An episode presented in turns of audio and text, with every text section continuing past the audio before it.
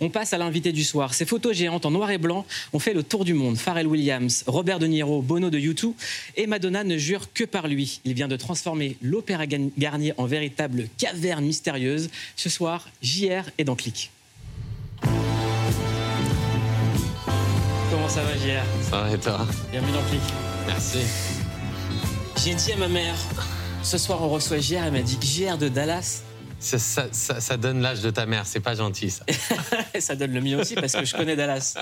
Et donc, non, c'est pas JR de Dallas. Euh, JR, c'est, si vous ne connaissez pas JR, c'est l'un des artistes français les plus connus dans le monde, artiste contemporain, engagé, qui a toujours été présent à la fois dans l'actu et dans l'artistique.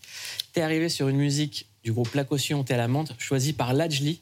On écoute Lajli. Alors pour moi, le morceau qui représente JR, euh, c'est Thé à la menthe de la caution. C'est un morceau qui date de plus de 20 ans.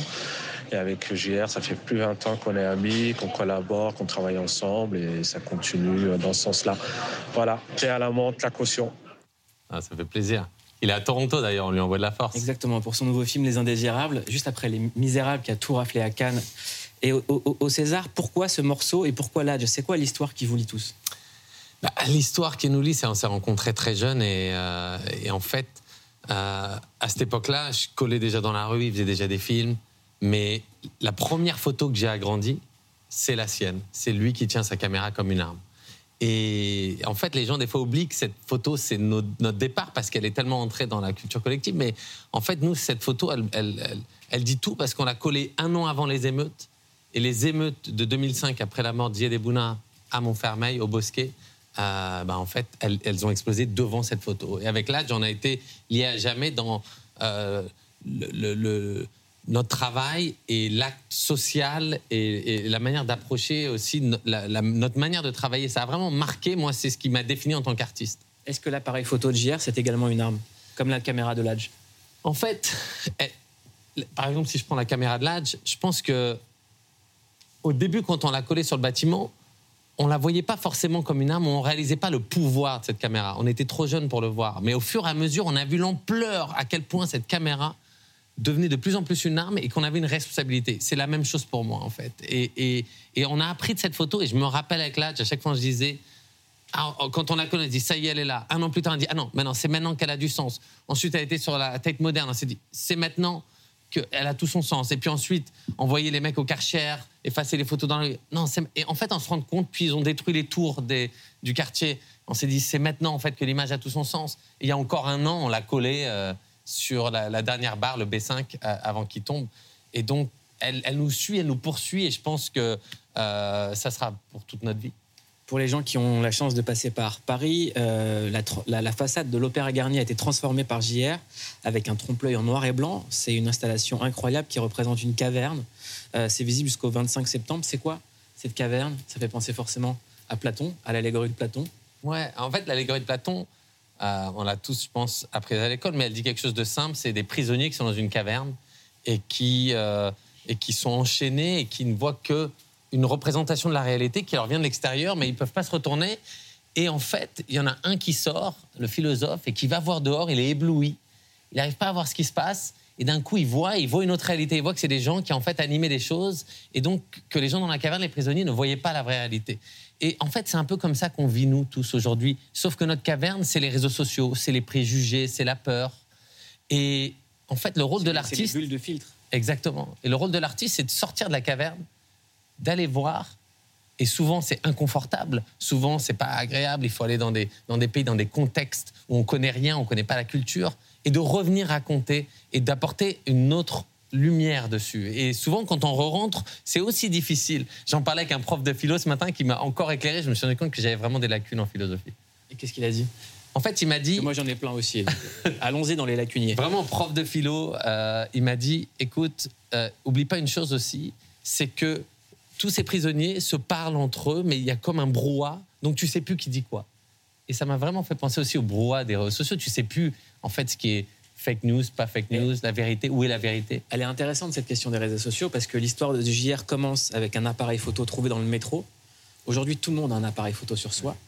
Et j'avais envie de te poser cette question, c'est c'est quoi la valeur d'une photo? Qu'est-ce qui donne de la valeur à une photo maintenant que tout le monde peut prendre une photo? C'est quoi la différence entre une photo de JR et une photo que moi je pourrais prendre comme ça avec mon téléphone. Non, je pense que la valeur d'une photo, et ça a toujours été, et c'est ce qu'on en fait. Et pour moi, ça a toujours été où on la colle. Et je me suis jamais vu comme un photographe.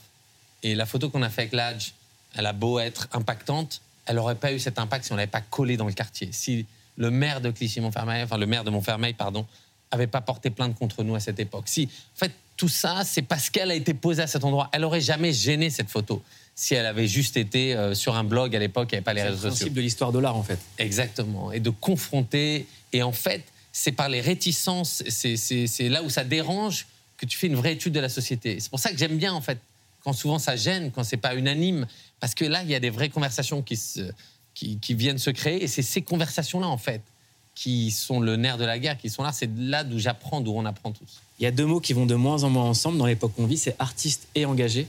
Le sens de l'engagement, on en parle juste après ça. Well, art can change things. But can it change the world? L'art peut-il changer le monde? Ce n'est pas un sujet de philo au bac, mais bien une question au cœur de votre travail, JR. Car si des célébrités font souvent de l'espace public une tribune pour faire bouger les lignes, So when we're marching and protesting and posting, tell your friends to pull up. certains artistes ont choisi de faire de leur art un engagement. My definition of freedom is through struggle. Il y a des œuvres qui ont même été reconnues d'utilité publique, que le président de la République française vienne ici, à Montfermeil, à Clichy, pour vous dire soyez fiers, c'est que les choses sont en train de changer. mais l'engagement peut parfois se payer cher et comporter des risques. Les profs de philo ne nous contrediront pas, l'art est au cœur de nos sociétés et des œuvres cultes ont marqué des générations.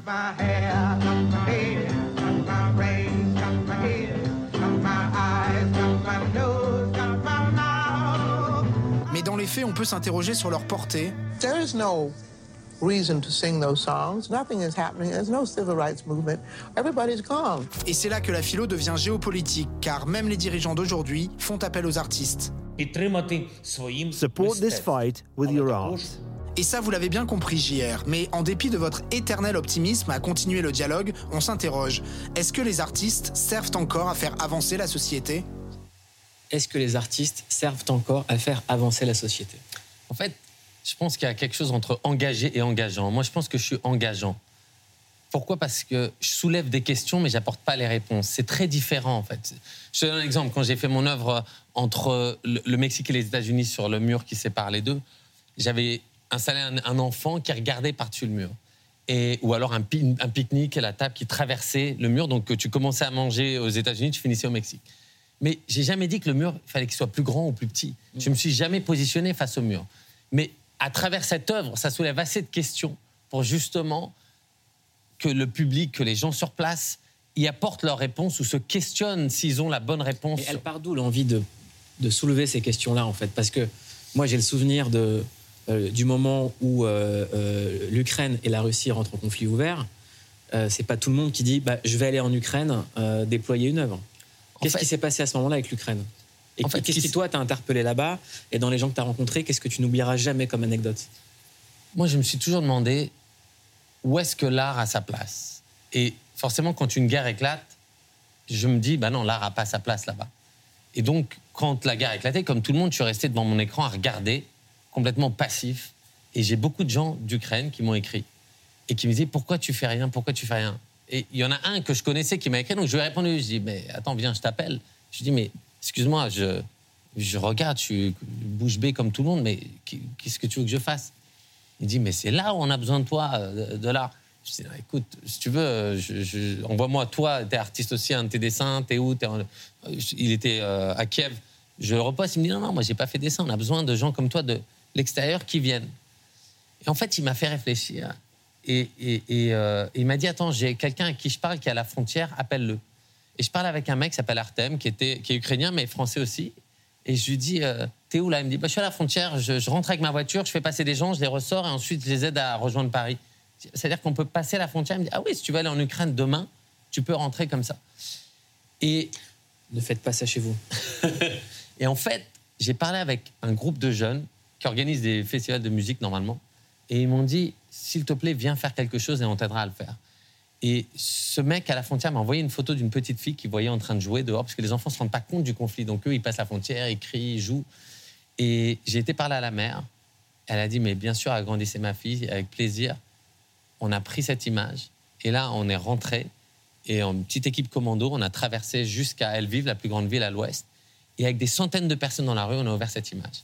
Et les gens sur place m'ont dit, tu sais, là, la guerre vient d'éclater, tout le monde en parle. Mais dans quelques jours, dans quelques semaines, petit à petit, vos nouvelles vont reprendre la une et nous, on va disparaître dans vos nouvelles. On apparaîtra après.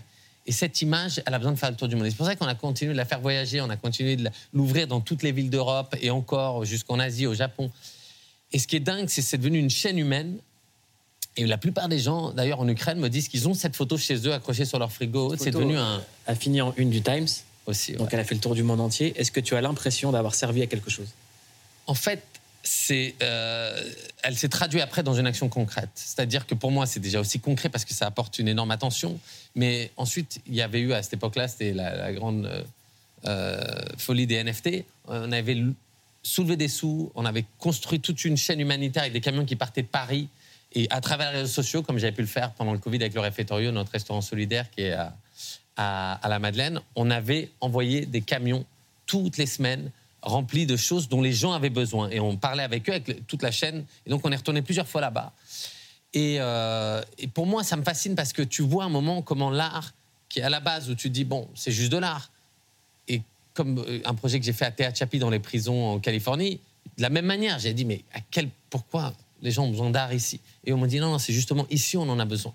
Après avoir fait ce projet dans cette prison haute sécurité qui est Supermax, on les appelle, 50% des détenus que j'avais qui avaient peine à vie sans condition de sortie sont aujourd'hui dehors, ont, ont pu sortir. Ça a eu un tel changement que maintenant c'est étudié par le gouvernement américain ce projet. À chaque fois que je vais là-bas, tu as tous les gens du CDC de Californie, qui est le groupe qui s'occupe de toutes les prisons, qui vient étudier comment l'art a impacté les gens. Et là, tu te dis, en fait, sur toutes ces années, on l'a vu avec l'Adj à Montfermeil, on l'a vu dans plein d'endroits, je l'ai fait au Proche-Orient. J'ai- À chaque fois, j'ai vu un impact, mais Ça j'avais pose la jamais pu le mesurer. du regard qu'on porte sur les gens, en fait. En fait, Désaxer le regard de la société. c'est pas ça, c'est que si tu dis est-ce que l'art peut changer le monde, tu as l'impression que tu t'attaques à un truc, le monde, qu'est-ce que, qu'est-ce que tu peux changer au monde? Mais en fait, non, tu changes la perception que tu as sur le monde. Et si tu changes ta perception que tu as sur le monde, mais je te parle de ton monde à toi, le monde qui t'entoure, si tu commences à regarder différemment tes voisins, si tu commences à regarder différemment ceux qui te font peur, d'un coup, en fait, ton monde y change puisque tu n'as plus peur d'eux, puisque tu discutes avec eux, puisqu'il y a d'un coup des liens qui se créent. Et en fait, si tu déconstruis cette idée folle de changer le monde, en fait, c'est possible. On s'est posé une question en regardant les réseaux de JR. On en parle juste après le clic sur. Et cette question, c'est à force de, de s'occuper des autres, est-ce qu'à un moment, on s'occupe de toi?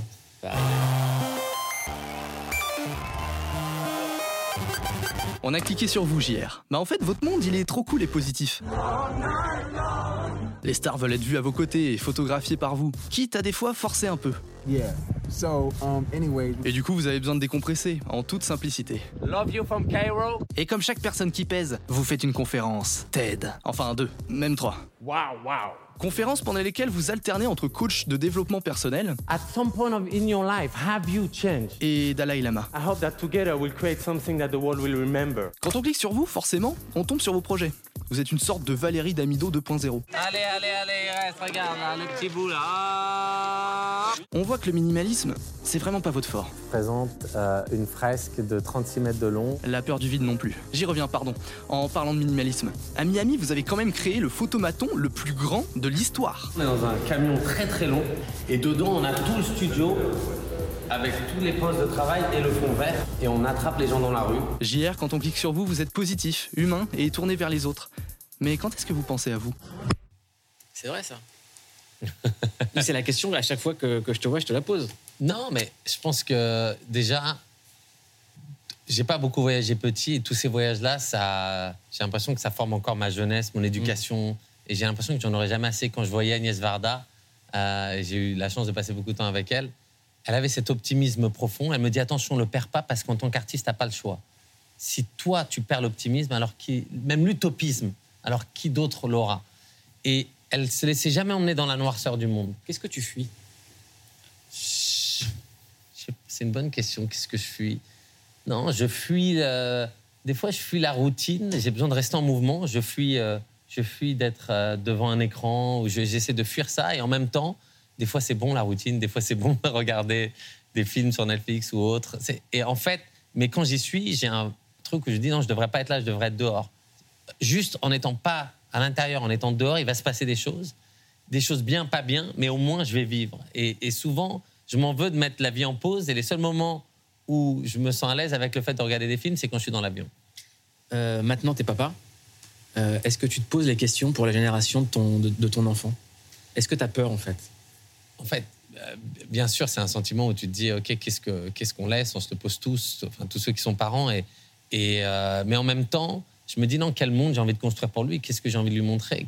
Euh, quelle perception du monde Quelle approche des gens Quel, regard sur la société? Tout ça, c'est dès maintenant. Est-ce que je me dis, est-ce que j'ai envie que l'école lui apprenne tout? Est-ce que j'ai aussi envie, moi, de- à côté de l'école, lui montrer le maximum de choses? Et ce temps-là, je sais qu'il est précieux et tu le rattrapes jamais.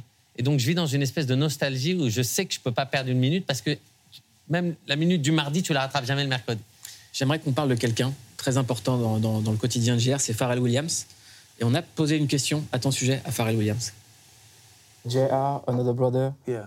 uh, is now one of the greatest artists, and nobody could have write this before. Yeah. And how, how long does it take to you to see something into somebody? You know because when they talk, there's a depth to their points. JR, like, you know, you have a conversation with him and and you know, and then you look at his work, and his work is like very signature to his point of view. You know, his work his is really like his work is really a byproduct of his personality and how he sees the world. And his work illustrates the poetry, you know, and the geometry between like the things that he considers to be important variables and whatever it is that he's talking about. His work effortlessly communicates that to anyone. C'est qui Pharrell pour JR Pharrell, c'est un artiste qui est incroyable parce qu'il il emmène les artistes avec lui. Et, euh, et en fait, il le fait avec une telle grâce, avec une. Euh, il, se démène pour les autres tout le temps. Sa carrière est incroyable, mais en fait, il passe du temps à aller soutenir ses amis artistes, à aller à chaque vernissage, chaque- il va rien rater. Et c'est un exemple parce que, je sais pas, des fois tu dis, mais attends, t'as des enfants, t'as un truc, comment t'arrives à, à faire tout? Et il le fait. Et en même temps, il grandit. Et, et quand il grandit, il, il continue avec sa clique comme ça. Et c'est magnifique. Parce que c'est quelqu'un qui a, je pense là, à son âge maintenant, à trouver un équilibre parfait où il sait comment arriver à une clarté dans sa création. Et donc maintenant, il sait ce qu'il a besoin et pas besoin. On est obligé de parler du patron. Je sais très mal l'imiter. Robert De Niro, explique-nous ce qui se prépare. Qu'est-ce que vous faites tous les jours ensemble? De Niro, j'ai si eu t'as la pas le droit de chance. tout dire, mais raconte-nous qu'est-ce que vous faites tous les jours ensemble. J'ai eu la chance de, de rencontrer De Niro quand j'ai mis le premier pied aux États-Unis, et enfin euh, où je me suis installé là-bas, et euh, j'avais 27, 28 ans. Et il m'a pris sous son aile, et c'est presque 15 dernières années. Il, il m'a emmené sur ses tournages, il m'a emmené partout. Il m'a, c'est, devenu comme une famille pour moi, mais euh, et en même temps un ami, avec quelqu'un avec qui je travaille. Donc c'est, une relation très spéciale. Est-ce qu'il t'a appris quelque chose?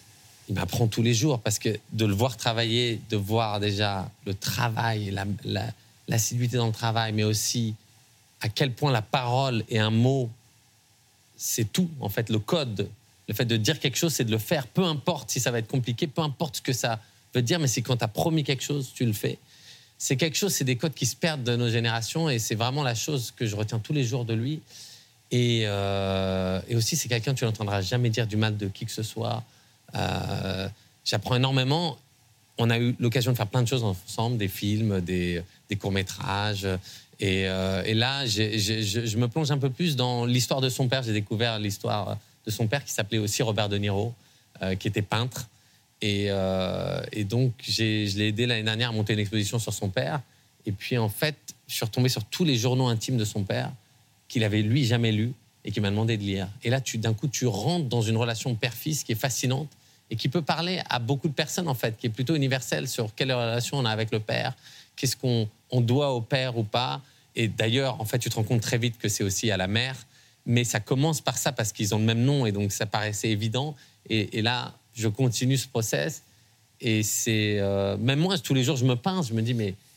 Tu vois JR, comment- tu, tu- tu racontes très bien les choses. Ici, on les raconte très mal. C'est le bad pitch. Cet été, The Bear, la série qui nous réconcilie avec les programmes de cuisine à la télé, oui, nous clairement, le gourmand croquant, tout ça, on s'en fout un peu, est revenu pour une deuxième saison. Comment ça, vous ne connaissez pas? La série suit Carmi, un ancien chef étoilé qui reprend le petit délit familial de Chicago et qui est tellement sous l'eau qu'il range ses jeans dans son four. Faut lui acheter un dressing à ce garçon. Mais je comprends, depuis que les caissons Pax ne sont plus dispo chez Ikea, il faut aller chez Maison du Monde, l'enfer. Bref, le gars, il reprend donc un délit. Délit, c'est un mot chic pour dire qu'il vend des sandwichs, en gros. Au début, il y a tellement de flashbacks et de flash-forward qu'on se croirait dans un film de Christopher Nolan. Périphrase cinéphile pour dire qu'on capte que dalle. Et puis le coup du Nancier Pantone pour choisir la couleur des donuts, alerte bobo maximale. Mais ça va, il y a suffisamment de gros plans sur la viande pour que ça soit pas vegan, de gros plans sur le pain pour que ça soit pas sans gluten. Et si je fais une intolérance au lactose, j'ai fait la regarder la série Non, c'est glacé l'italienne pour le dessert, donc passe ton tour, lactophobe. En vrai, dès le premier épisode, on s'attache à ce gros bordel, à des persos sensibles qui font leur psychanalyse chez Castorama, qui délivre punchline sur punchline. Ah, si, la comida familiar. Fuck off. Et puis on ne vous parle pas de ces situations assez géniales, genre ce goûter d'anniversaire qui contient un tuto pour faire taire immédiatement vos gosses en cas de coup de fatigue, mettre du Xanax dans le shampoing. Génie tout ça fait qu'à la fin, certes, ça sent le graillon jusqu'à notre salon, mais ça pue surtout l'amour, le même qu'on retrouve chez nous dans les meilleurs kebabs, les vrais, pas ceux avec de la maillot truffée de FDP. Bisous Vous regardez toujours Click. Il nous reste très peu de temps avant la fin de l'émission à faire une interview compte à rebours. Le principe est simple. Un maximum de questions, un maximum de réponses. En 1 minute 30, c'est parti. Allez, compte à rebours. Allez, le chrono. Quelles sont les premières paroles de chansons qui te viennent en tête Euh, Est-ce que tu t'es déjà battu dans ta vie Ouais. Euh, c'est quoi l'erreur que tu ne referas jamais Euh, euh, passer la raclette sur euh, l'affiche quand elle n'est pas humide. C'est quoi l'erreur que tu ne referas jamais Ah, Est-ce qu'il y a un cauchemar dont tu te souviens Euh, ouais, je crois, après avoir vu Roger Rabbit quand j'étais petit. Tu demandes quoi quand tu pries Euh, je remercie. Euh, Pour qui tu voteras jamais Le Pen. Qu'est-ce que tu sais faire de tes mains de mes mains, je pense que coller, c'est quand même une. Pour toi, c'est qui le ou la GOAT, greatest of all time Ah, je suis obligé, obligé, le patron de Niro. Pour toi, euh, t'aurais voulu avoir quel prénom? Euh, ça, c'est une bonne question, ça. Euh... ah. Mouloud. Euh, Qu'est-ce que tu veux surtout pas montrer sur les réseaux sociaux? Euh, ma vie perso. C'est quand la dernière fois que tu as pleuré? Euh, ce matin, j'ai été voir la maison de Serge Gainsbourg et euh, avec la voix de Charlotte Gainsbourg. C'est très émouvant parce que tu sens que la vie, qu'elle a vie, d'un coup elle part et qu'elle est plus là et pourtant il reste les pièces. Est-ce que tu sais imiter une personnalité ou un animal? Euh, ouais. Putain, je, oui, je sais, mais là, tu sais, ça va trop vite. Mais je crois que je sais. Qui ça? Euh... Eh ben, vous le saurez la prochaine fois. la prochaine fois. Ouais, JR sera dans Click suspense. tout de suite en aparté avec Eva Longoria. Merci beaucoup JR. Merci à toi. Allez le voir à Paris à l'Opéra Garnier et tu reviens quand tu veux dans Click évidemment. Passe une excellente soirée sur Canal demain 19h45 en clair.